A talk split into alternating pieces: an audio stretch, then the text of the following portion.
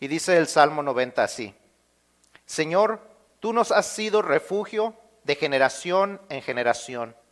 Antes que naciesen los montes y formases la tierra y el mundo, desde el siglo y hasta el siglo, tú eres Dios.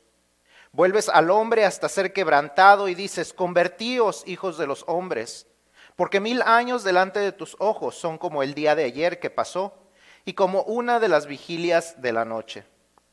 Los arrebatas como con torrente de aguas, son como sueño, como la hierba que crece en la mañana. En la mañana florece y crece y a la tarde es cortada y se seca porque con tu furor somos consumidos y con tu ira somos turbados. Pusiste nuestras maldades delante de ti, nuestros hierros a la luz de, de tu rostro, porque todos nuestros días declinan a causa de tu ira. Acabamos nuestros años como un pensamiento. Los días de nuestra edad son setenta años y si en los más robustos son ochenta, con todo su fortaleza es molestia y trabajo, porque pronto pasan y volaremos, y volamos, perdón. ¿Quién conoce el poder de tu ira y tu indignación según que debe ser temido? Enséñanos de tal modo a contar nuestros días, que traigamos al corazón sabiduría. Vuélvete, oh Jehová, ¿hasta cuándo? Y aplácate para con tus siervos. De mañana sácianos de tu misericordia y cantaremos y nos alegraremos todos nuestros días. Alégranos conforme a los días que nos afligiste y los años en que vivimos el mal aparezca en tus siervos tu obra y tu gloria sobre sus hijos. Sea la luz de Jehová nuestro Dios sobre nosotros, y la obra de nuestras manos confirma sobre nosotros. Sí, la obra de nuestras manos confirma.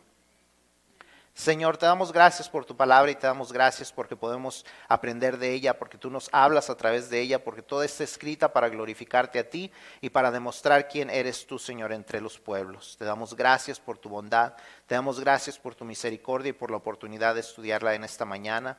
Te pedimos que tú hables a nuestras vidas y a nuestros corazones, que tu Espíritu Santo esté hablando a nuestros corazones para que estemos listos para escuchar, Señor, nuestras mentes estén dispuestas para aprender, Padre. Te pedimos como siempre, Señor, por nuestros hermanos en Cristo por todo el mundo, que sufren de persecución, Señor, y que tienen que esconderse para vivir su fe, Señor, en medio de la persecución, pero que en medio de todo eso aún ellos comparten, Señor, el Evangelio con la gente a su alrededor. Te pedimos que tú les fortalezcas, que tu Espíritu Santo les ayude a sentir tu presencia, Padre, y que las cosas que nosotros hagamos, Señor, por medio de las ofrendas, sean de bendición, Señor, y de, fortaleza para ellos. Porque te lo pedimos y te damos gracias en nombre de Cristo Jesús. Amén. Pueden tomar sus asientos. Esta semana estaba yo estudiando para el mensaje y repasaba algunos de los mensajes eh, de años anteriores, eh, no para predicar lo mismo, digo, para predicar algo distinto, no fuera a que fuera a yo a predicar algo similar. Y, leía uno de los mensajes de un par de años atrás y, leía el versículo 12 que ese mensaje estaba basado en, eso y, y pensaba en lo que dice ese versículo acerca de contar nuestros días, que el Señor nos enseñe a contar nuestros días de modo que alcancemos sabiduría. Entonces me puse a leer el capítulo completo de, el Salmo 90 y, vi algunas de las cosas que el escritor nos dice y espero que lo que estuve meditando y lo que, lo que creo que el Señor me estuvo poniendo en mi mente y en mi corazón sea algo que también sea de bendición y de reflexión para ustedes.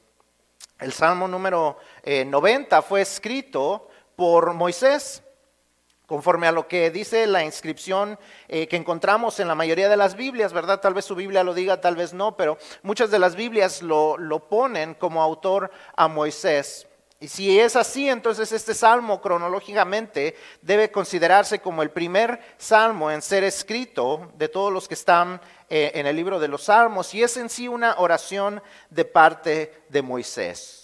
Para aquellos que no conocen a Moisés o para aquellos que lo conocen, simplemente un, recordatorio de quién era Moisés. Moisés era un hombre que sacó al pueblo de Egipto, ah, perdón, al pueblo de Israel de la esclavitud en Egipto y los llevó a la tierra prometida a la cual Dios los había guiado. Al llevar a este pueblo, ese, había sido un viaje que no había sido fácil. 40 años caminaron en el desierto y 40 años lidió él con este pueblo que había sido muchas veces un pueblo duro de corazón, duro de cabeza, un pueblo que muchas veces se había quejado, un pueblo que muchas veces había sido incrédulo. Y este es el pueblo al que, al que Moisés está guiando y el, el pueblo en el que Moisés está pensando cuando escribe este salmo. No sabemos cuándo exactamente entre ese periodo de vida eh, Moisés escribe esto, pero nos podemos imaginar que tal vez lo escribió después de que eh, vio a toda la generación incrédula que no había querido entrar a la tierra prometida. Esa generación que había dicho, no, esos hombres que viven en la tierra eh, son demasiado grandes, son es una tierra muy bendecida, pero no podremos entrar ahí. Dios no nos podrá meter ahí. Y Dios les dijo, pues entonces no van a entrar. Tal vez lo escribió cuando en algún momento el pueblo se había estado quejando porque esa era su costumbre. Y pensaba Moisés en las muertes de todos aquellos que se quejaban. Tal vez lo escribió después de que Dios permitió que las serpientes vinieran y mordieran a aquellos que habían sido ingratos. Que habían dicho, ¿para qué nos sacaste de ahí? Nos tienes comiendo cosas que estamos cansadas de comer. Aunque no lo habían tenido que plantar, no habían tenido que sembrar, Dios les daba de comer todos los días y ellos malagradecidos estaban quejándose de lo que Dios les daba. Y Moisés se pone a escribir todo esto y está pensando y piensa en, en, el hombre y piensa en la diferencia entre el ser humano y piensa en la diferencia entre el ser humano y Dios y, se da cuenta de, algunas cosas que yo espero que sean de bendición para ustedes y que lo hagan reflexionar. Y vamos a ver algunas de las cosas que Moisés escribe dentro de su oración, recordando la temporalidad del hombre y la eternidad de Dios, y haciendo un ruego a Dios al entender esto. Estamos a punto de terminar un año más y muchas veces nos enfocamos en el tiempo el tiempo que usamos y el tiempo que desperdiciamos, las cosas buenas y las cosas malas que ocurrieron, las buenas decisiones y las malas decisiones que tomamos, lo que ganamos y lo que perdimos en el 2019. El pastor Solís hablaba la semana pasada de que el, tiempo de Navidad y el tiempo del fin del año es un tiempo de contrastes. Es un tiempo de contrastes porque estamos pensando, ay, si tan solo hubiera hecho esto. O, ay, qué bueno que hice esto ay, fue un año lleno de salud. O wow, este fue un año lleno de enfermedad. Y pensamos en años anteriores y pensamos en las cosas que hicimos. Y, es bueno recapacitar en cuanto a eso. todos debemos de hacer un, un análisis de cómo fue el año. Pero también debemos recordar que todo es temporal. Para el ser humano todo es temporal. as human beings, everything is temporary. As Moses is meditating and writing the psalm, he's thinking about all these things that, that the people of God have been suffering through. The Bible doesn't tell us when he wrote the psalm, but it does tell us that, that he wrote the psalm and that, that he's thinking about how evil men can be and how good God can be. He's thinking about how temporary we are, and yet he thinks about that eternal God that gets us through all the different things. And as we think about the new year, we must remember that everything is temporary. As great or as awful as 2019 might have been, it's about to end. We have just a couple of days left. And if it was a great year, guess what? Sorry, but it's almost over. But if it was a bad year, great news. If you survive until January 1st, guess what? You beat 2019. 2019 threw the best at that, or the worst they had at you, and it couldn't beat you if you make it all the way to January 1st. Because everything in life, everything in human life is temporary. But the God that we preach about and the God that we learn about and the God that we read about is an eternal God. And that is what the meditation of Moses is. And as we read about it today, and as we think about it today, and as we learn about it today, I, I, pray that this is something that reminds you of his greatness and, and that we may learn something that Moses learned as he meditated on this. Pensamos muchas veces en cómo fue el año pasado, cómo fue el 2019, pero el 2019 es un año temporal. Nos quedan un par de días, podríamos contarlo ya casi en horas. Solamente unas cuantas horas nos quedan, nos quedan menos de 70 horas de este año. Si Dios nos permite terminar esas 70 horas, si el 2019 fue su peor año, ¿sabe qué? Si usted llega a enero primero, puede usted decir, el 2019 no pudo conmigo, porque es temporal. Si el 2019 fue un año excelente para usted, tristemente ya se le va a acabar. Pero eso no quiere decir que el 2020 tiene que ser un año para que usted tenga temor. Porque si Dios le permite atravesar el 2020, ¿sabe qué? Ese también va a ser temporal. Todo lo que nosotros contamos del tiempo es temporal. Nosotros pensamos y pensamos en, en el tiempo. Y, ¿Usted ha pensado en cuánto tiempo tiene un año?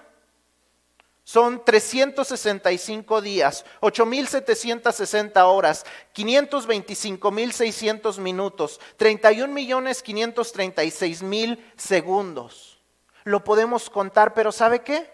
En lo que yo le acabo de decir esto, se murieron 5 o 6 segundos. El tiempo para nosotros es temporal, pero Dios es un Dios eterno. Y eso es lo que Moisés aprende y eso es lo que Moisés medita. Y conforme a esa meditación, él escribe esta oración y es algo que nosotros debemos de pensar también. Que no debemos de estar atemorizados en cuanto a lo que ha de venir del 2020. En que no tenemos que estar preocupados porque aunque nuestras cosas suceden y las cosas, lo peor que puede suceder, sucede muchas veces en nuestras vidas. Todo eso es temporal, pero nuestro Dios es un Dios eterno. Así es que vamos a observar lo que Moisés observa eh, en cuanto a estas ideas y, yo espero que podamos aprender algo de Moisés y también que lo podamos imitar. Si está llenando su boletín, eh, vamos a llenar los primeros espacios y debemos, eh, vamos a ir viendo lo que Moisés aprende o reflexiona en este, en este salmo. Lo primero que vemos es que debemos recordar la temporalidad del hombre. Debemos recordar la temporalidad del hombre. Número uno, porque somos temporales. Somos temporales, démonos cuenta de eso. Ninguno de nosotros somos eternos en esta tierra. Ninguno de nosotros somos eternos en esta tierra. Y, a causa de eso, ninguno de nuestros problemas es eterno. Parecería que son eternos nuestros problemas, pero ninguno de nuestros problemas es eterno porque ninguno de nosotros es eterno en esta tierra. Ninguno de nosotros vivirá para siempre. Así es que su problema no será para siempre. Y si usted tiene la esperanza en Cristo de que tendrá una eternidad eh, en el cielo, entonces su problema se termina cuando usted se va al cielo. Su problema no sobrevivirá más allá de lo que usted sobreviva. Somos temporales. Moisés nos recuerda que somos como un sueño. Dentro de todo el, Salmo nos, nos habla de estas frases. Dice, somos como un sueño. A veces tenemos sueños que eh, estamos bien dormiditos y estamos disfrutando el sueño ¡zas! en cuanto menos lo esperamos nos despertamos. Ay, se nos terminó. Y queremos volvernos a dormir para regresar al sueño que estábamos disfrutando y no podemos porque el, el sueño es temporal. De la misma manera podemos tener la peor pesadilla y de repente despertamos y decimos, ah, se terminó, ah, era una pesadilla. Y ahí se termina todo. Dice que el hombre es como un sueño. Dice que somos como la hierba. Que en un momento existimos y en el próximo podríamos ya no estar aquí. Pasan las semanas en nuestros hogares y si tenemos eh, pasto, ese pasto crece, pero de repente, si no lo cortamos nosotros, lo corta la ciudad. Eh, pero alguien lo corta y el pasto desaparece. Y de la misma manera, cualquiera de nosotros en cualquier momento puede ya no estar aquí. Nuestro tiempo en la tierra en comparación con la historia y con la eternidad es nada. Somos como nada en realidad. Gente nace y muere todos los días. Ancianos mueren, pero también adultos mueren y jóvenes mueren y bebés mueren. Hombres mueren y mujeres mueren. Todos somos temporales. Nadie vive para siempre. Todos tenemos el tiempo contado. Y no debemos olvidar la causa de eso.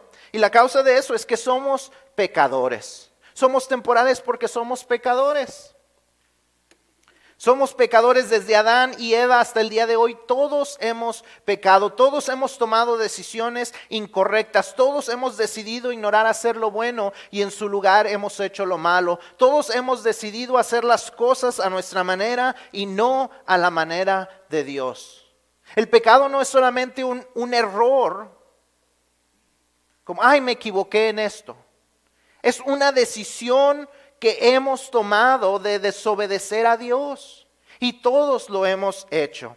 Y a causa de eso, todos sufrimos la consecuencia de ello. Moisés lo describe de la siguiente manera en el capítulo, eh, en, el Salmo, en los versículos 7 al 9, dice, porque con tu furor somos consumidos y con tu ira somos turbados. Pusiste nuestras maldades delante de ti, nuestros hierros a la luz de tu rostro. La palabra hierro con Y significa errar, nuestras malas decisiones, nuestros pecados a la luz de tu rostro los has puesto. Dice, porque todos nuestros días declinan a causa de tu ira. Acabamos nuestros años como un pensamiento. The Bible says that we are temporary people because we are sinful people. We are very temporary, and the cause of that is because we are sinful. Moses describes it like this in verses 7 through 9 For we are consumed by your anger, we are terrified by your wrath. You have set our iniquities before you, our secret sins in the light of your presence. For all our days ebb away under your wrath. We end our years like a sigh. Por eso pienso yo que Moisés escribe estas palabras después de haber visto a una gran parte del pueblo morir después de su desobediencia. Él sabía que la consecuencia de la desobediencia del pueblo era la ira de Dios y la muerte de ellos. Él podía ver a su alrededor y veía el sufrimiento del pueblo a causa de su pecado, a causa de su desobediencia, a causa de su ingratitud, a causa de su incredulidad. Y desafortunadamente vivimos viendo lo mismo a nuestro alrededor. Gente incrédula, gente malagradecida, gente que no ha querido confiar su vida a Dios. Ante Dios sufrimos la consecuencia de nuestro Dios, pero al mismo tiempo podemos ver la bondad de Dios. Y tal vez usted se preguntará, ¿cómo podemos ver, perdón, cómo podemos ver la bondad de Dios en medio de su ira? ¿Cómo se puede ver si ahí nos demuestra un Dios enojado, a un Dios que nos está castigando. Primero, vemos que Dios nos ensaña con nosotros para hacernos sufrir para siempre.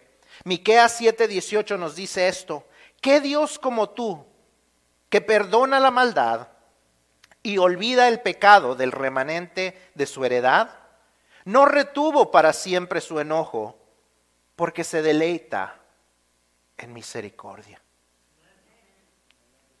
No solamente el enojo de Dios se reduce, sino dice que Él se deleita, se alegra en ser misericordioso con nosotros.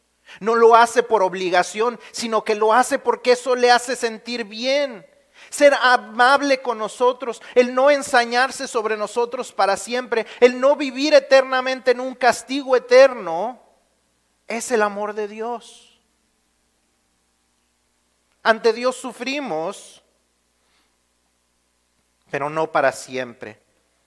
Micah 7:18 says, "Who is a God like you, forgiving iniquity and passing over rebellion for the remnant of his inheritance? He does not hold on to his anger forever because he delights in faithful love." I mean, what God forgives like that? If you study many of the religions of the world, you find that those gods, they, they rejoice in people who do their will, but they come and destroy and punish those who are sinful, those who are disobedient. no matter which God you're thinking about. That is what those religions teach, but God, Jehovah, says that He delights in forgiving our sins, that He delights in showing us mercy and faithful love. The name itself, Micah, means who is like God? What other God, what other person shows love like that? El nombre mismo del profeta Miqueas significa quién es como Dios y el cierre de ese libro nos recuerda que no hay otro Dios como Jehová que perdona y se deleita en darnos misericordia. Si usted lee cualquiera de las otras religiones del mundo, hablan de dioses que premian las buenas acciones y la obediencia y castigan la desobediencia. Pero Jehová dice, ¿quién es como este Dios que perdona y ofrece misericordia? Dios en su misericordia no nos permite vivir en pecado eternamente, sino que solo nos permite vivir por algunos años, años que son llenos de trabajo y molestias, pero que igual pronto pasan y volamos, como dice el versículo Dios. En su bondad Dios no permitió que viviéramos eternamente en pecado. Génesis 3:22, después de que el hombre peca y, después de que Dios le castiga a él, le, muestra las, ah, consecuencias de su pecado a él, al hombre y a la serpiente, en el versículo 22 encontramos estas palabras de Dios. Dice, he aquí el hombre es como uno de nosotros, sabiendo el bien y el mal. Ahora pues, que no alargue su mano y tome también del árbol de la vida y coma y viva para siempre. La bondad de Dios de que no, no viviéramos para siempre una vida de pecado, que eventualmente muriéramos y eventualmente pudiéramos vivir una vida eterna si confiamos nuestra alma a Él. Qué misericordia de parte de ese Dios que no quiere que estamos castigados eternamente. This is the God that we preach about. The one that in Genesis 3:22 after people decided to sin, after man decided to sin, after after he gave them the consequences of his sin and, and her sin and their disobedience, even then God is merciful. In verse 22 of Genesis 3 says, since the God since the man has become like one of us, knowing good and evil, he must not reach out, take from the tree of life, eat and live forever. In His goodness and in His mercy, He decides that we should not live forever and be punished with sin forever, but instead that we should die in a few years, that we should be temporary people, so that we can trust our eternity to Him. En su bondad nos ofrece que nuestra eternidad la pongamos en sus manos al no vivir aquí eternamente. Sin importar cuánto nos equivocamos en el 2019, el 2019 es temporal y si Él nos permite comenzar el 2020, lo podemos comenzar con nuevas oportunidades de hacer cambios en nuestras vidas. Pero la buena noticia es que no tenemos que esperar hasta el miércoles. Todo puede cambiar desde hoy. Todo puede cambiar desde hoy. Esas decisiones las tenemos que tomar ya. El libro de lamentaciones nos habla del lamento de Jeremías por el pecado del pueblo y porque sabía que venía el castigo. Pero en medio del libro, en el capítulo 3, 22 eh, y 23, eh, nos dice esto. Por la misericordia de Jehová no hemos sido consumidos, porque nunca decayeron sus misericordias. Nuevas son cada mañana. Grande es tu fidelidad. You see, so many people say, oh, 2020 is going to be different. I will make different decisions. And that is great because time is temporary. Our decisions are not eternal. We can make new decisions every day, but guess what? You don't have to wait until Wednesday. You don't have to wait until 2020. You can start to make those decisions today because God says in His Word, as Jeremiah writes in Lamentations chapter 3 verses 22 23 says because of the Lord's faithful love we do not perish for his mercies never end. They are new every morning. Great is your faithfulness. Did you wake up this morning? Did you? I hope you did otherwise it's real scary If you woke up this morning, guess what? You received God's new mercies for today. The opportunity to make new decisions, the opportunity to make changes, the opportunity to not wait until 2020, but to start today. Si usted despertó esta mañana, y yo espero que usted despertó esta mañana, que usted amaneció esta mañana, usted recibió las nuevas misericordias de Dios. Porque dice la Biblia que nuevas son sus misericordias cada mañana. Y si usted amaneció, ya las recibió. Lo cual quiere decir que usted puede tomar nuevas decisiones hoy. Decisiones para que la vida cambie, decisiones para que sus acciones cambien.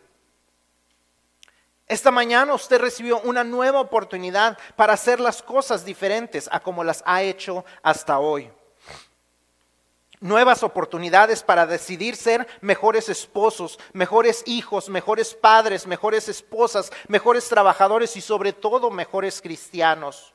Hoy podemos tomar la decisión de leer nuestra Biblia, de memorizar los versículos si no lo hemos hecho este año, de orar más y de compartir el Evangelio más. La buena noticia de ser seres temporales es que podemos cambiar y decidir ser diferentes porque no hemos sido creados para ser eternamente iguales.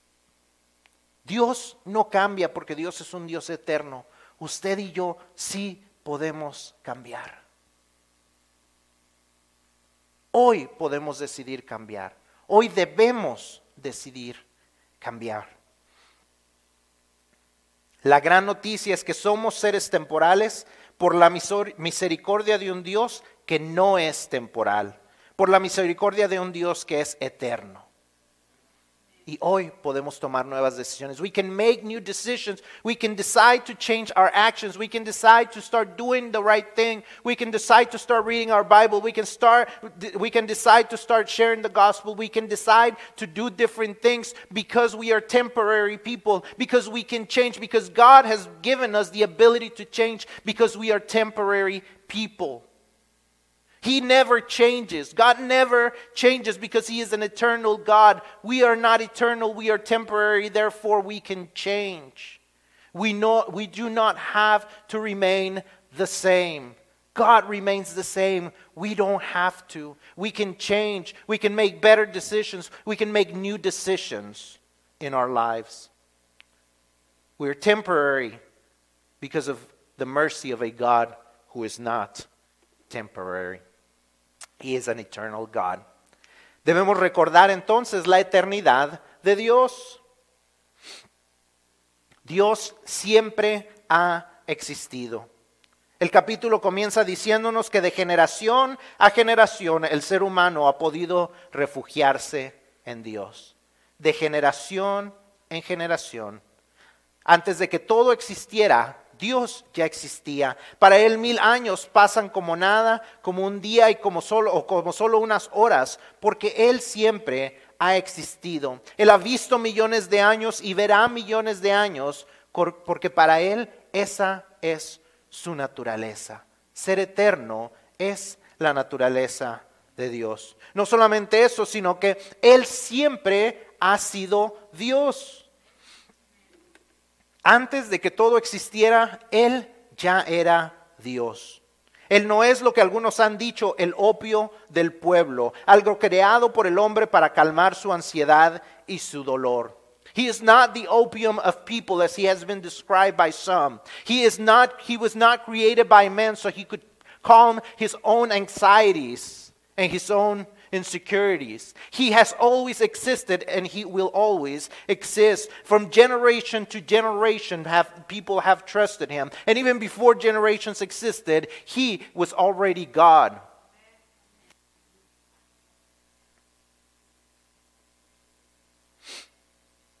Él no está atado al tiempo.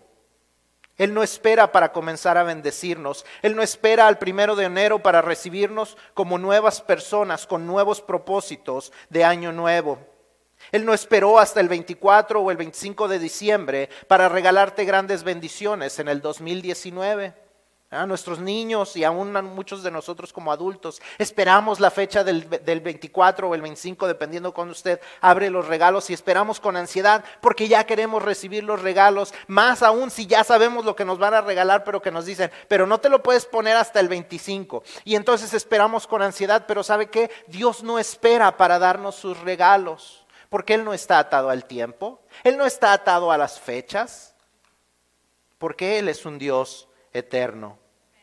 Cada día Él te bendijo con poder despertar. Él no está limitado a nuestros tiempos. Él nunca llega tarde y nunca tiene prisa. Él no está atado al tiempo como nosotros, porque Él creó el tiempo y Él maneja el tiempo a su antojo.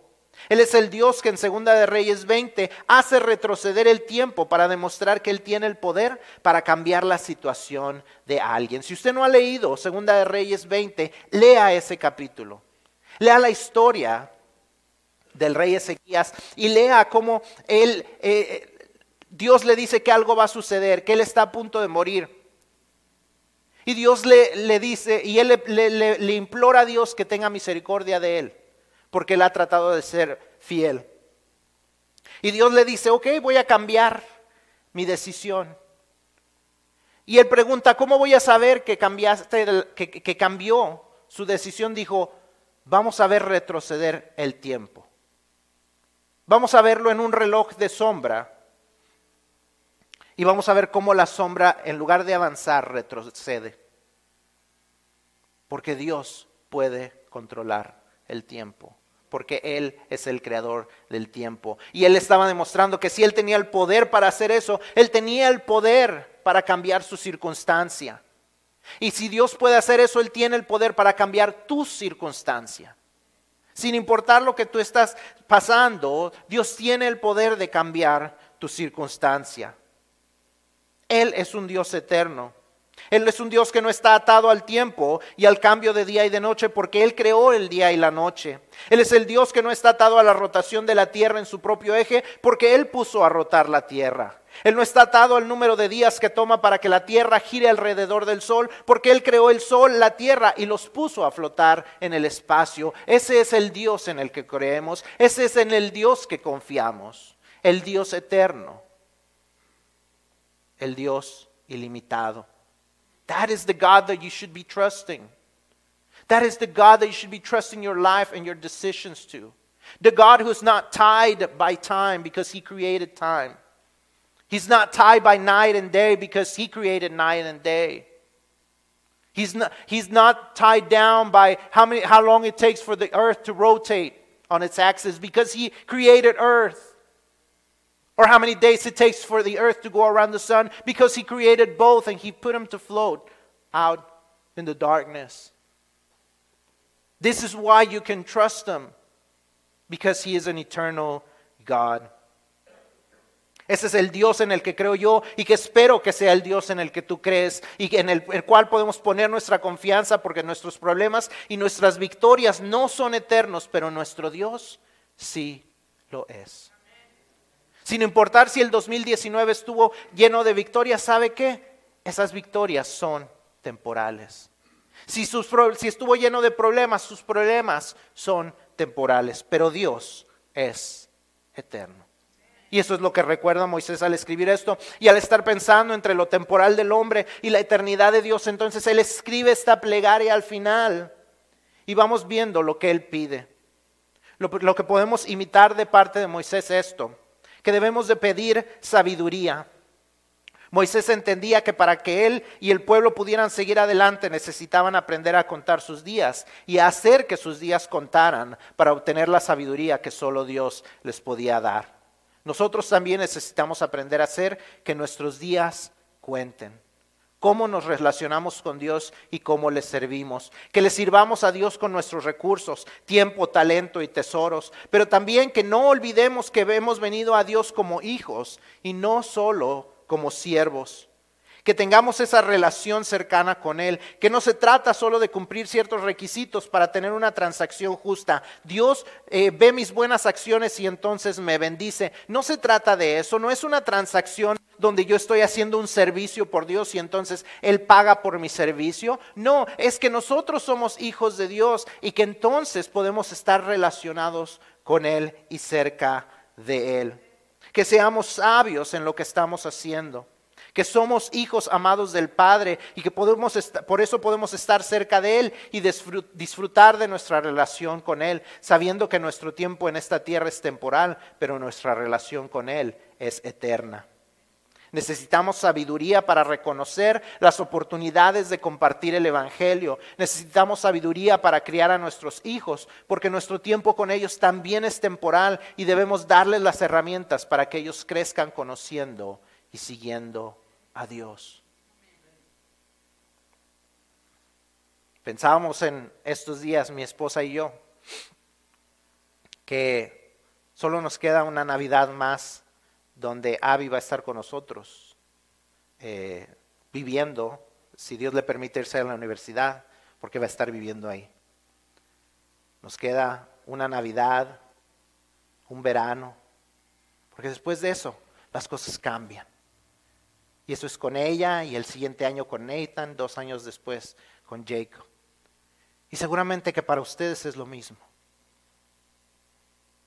Cada vez se acerca más el tiempo en que ya no vamos a tener la misma autoridad.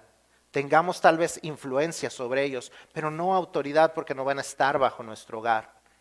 Nuestro tiempo con nuestros hijos es temporal y necesitamos sabiduría de parte de Dios para que cuando ellos salgan del nido no se caigan, sino que sepan volar y que sepan acercarse a Dios y que sepan confiar en Dios y sepan confiar sus vidas al Dios eterno.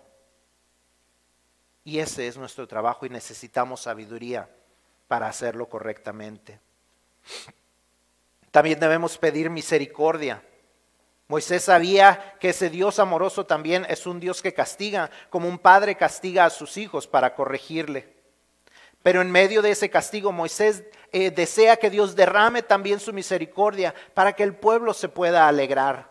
También nosotros debemos pedirle misericordia porque la verdad es que la necesitamos. Somos extremadamente imperfectos y necesitamos ser cubiertos por su misericordia, que no recibamos lo que en realidad nos merecemos. Debemos rogar para que la misericordia de Dios se derrame sobre nuestra imperfección, al guiar nuestras vidas y nuestros hogares, a nuestros hijos y al compartir el Evangelio con otras personas. Que su misericordia se derrame sobre nosotros para que en nuestros errores no caiga, no caiga alguien en la incredulidad. Que Dios tenga misericordia de nosotros. Para que la gente no diga, uy, si así son los cristianos, prefiero no ser uno.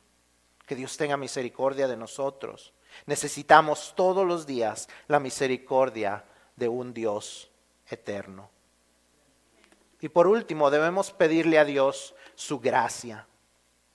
Debemos pedirle gracia al Dios eterno, que derrame su gracia sobre nosotros, ese regalo no merecido de poder reflejar su obra, lo que Él está haciendo en nosotros, y que lo podamos compartir con la gente alrededor, en especial compartirlo con nuestros hijos. Que nuestros hijos puedan ver en nosotros lo que Dios hace, que vean la diferencia de quién éramos antes y quién somos ahora. ¿Pueden sus hijos ver eso? ¿Quién era antes usted y lo que es ahora? ¿Reconocen sus hijos cómo usted ha cambiado en los últimos cinco años? ¿O no pueden ver algo diferente? O peor aún, ver una persona más, más lejos de Dios que antes. Qué es lo que nuestros hijos y qué es lo que las personas a nuestro alrededor pueden ver. Es necesario que le pidamos a Dios su gracia para que también podamos reflejar su gloria y nuestros hijos puedan reflejar la gloria de Dios. Que la luz de Dios sea sobre nosotros y que esa luz ilumine a los perdidos alrededor nuestro y que Él confirme la obra de nuestras manos, que todo lo que hacemos sea agradable a Él y que cumpla su propósito. Se confirma la obra de nuestras manos. Quiere decir que lo que hacemos se vea respaldado por ti. Que lo que nosotros hacemos, la gente puede decir, lo está haciendo porque lo está haciendo por la mano de Dios y para la gloria de Dios. Eso es lo que necesitamos estar pidiéndole a Dios. No perder cinco libras, no que esté mal. o no ahorrar más dinero, o no... eh, hay, hay tantas cosas que muchas veces pensamos al final del año y que si nos comemos las uvas y que si nos ponemos cierto color de cierta ropa y, y que si cargamos las maletas y salimos con las maletas a las 12 y todas estas, eh, estas cosas que la gente cree y que, y que si ven al niño prodigio y que si ven a Walter Mercado y que si ven todas estas cosas, ¿qué nos depara en el 2020? Esa es la menor preocupación que debemos de tener. Debemos estar pidiéndole a Dios sabiduría, misericordia y gracia para reflejar quién Él es. Para vivir vidas agradables a Él, que la gente nos vea y vea esperanza para sus propias vidas y encuentren esa esperanza en el único Dios eterno y verdadero. Que podamos por su gracia hacer su obra y extender su reino sobre la tierra, comenzando con que su reino se extienda en nuestras vidas y en las vidas de nuestros hogares.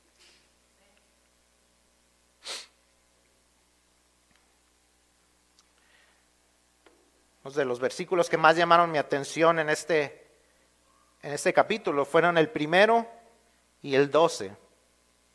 Señor, tú nos has sido refugio de generación en generación. Dios nos ha sido refugio como lo ha sido siempre de generación en generación. Podemos estar seguros de que el Dios eterno estará con nosotros, no solo en el 2020, sino por los años que Él nos permita vivir, porque fue nuestro refugio en el 2019. Si usted no reconoce que Dios fue su refugio en el 2019, una de dos, o usted es mal agradecido, o usted no se fue a refugiar ante Él. Porque Dios promete ser refugio de generación en generación y Dios es un Dios que cumple. Aprendamos a contar nuestros días, como dice el versículo 12. Enséñanos de tal modo a contar nuestros días que traigamos al corazón sabiduría. Aprendamos a contar nuestros días y hacer que nuestros días cuenten, que lo que vivamos cuente de algo, que lo que hablamos sea de bendición, que lo que la gente ve en nosotros refleje quién es Dios, que extendamos su reino en la tierra al compartirle a la gente quién es el Dios eterno, que no se deleita en que suframos y que desea tener una relación personal con ellos. Si tú eres hijo de Dios, ten la seguridad de que Dios ha estado contigo en el 2019 y que lo estará en el 2020, porque así es Él. Él es el Dios eterno, Él no cambia, Él no se debilita, Él no se cansa. Nosotros los seres humanos cambiamos, nos debilitamos, nos cansamos, eh, pero Él no lo hace. Y por eso, al igual que Moisés, podemos venir ante Él con la confianza de que si Él nos permite un año más, Él estará con nosotros. Así que sin importar cómo sientes que el 2019 estuvo, confía en que Dios ha sido tu refugio y el 2020 lo seguirá siendo. Dios ha sido tu refugio y Dios lo seguirá siendo.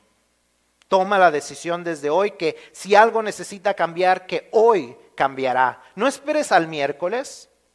Hoy aprovecha las misericordias de Dios que derramó esta mañana y no esperes más. Que si tiene que cambiar tu forma de hablar, que cambie hoy. Que si necesitas leer tu Biblia y orar al despertar, que comience mañana. Que si necesitas cambiar la manera en que tratas a tu esposa, esposo o hijos, que cambie desde este momento, desde antes de salir de estas puertas. Que si necesitas comenzar a ser fiel con tus diezmos, comiences ya. Toma la decisión ya, porque tu tiempo en la tierra es temporal y no sabes cuánto tiempo te queda para poder hacer cambios. Y si esperas demasiado, ¿qué cuenta le rendirás a Dios cuando llegues allá. There is a chance that you'll wait too long. That you'll wait too long and you, make the, you won't make the right decisions in time. And when you get to Him, if you are His child, He will say, Welcome. And you will have a place for, him, for, uh, uh for yourself in heaven. But what about what you will bring before Him?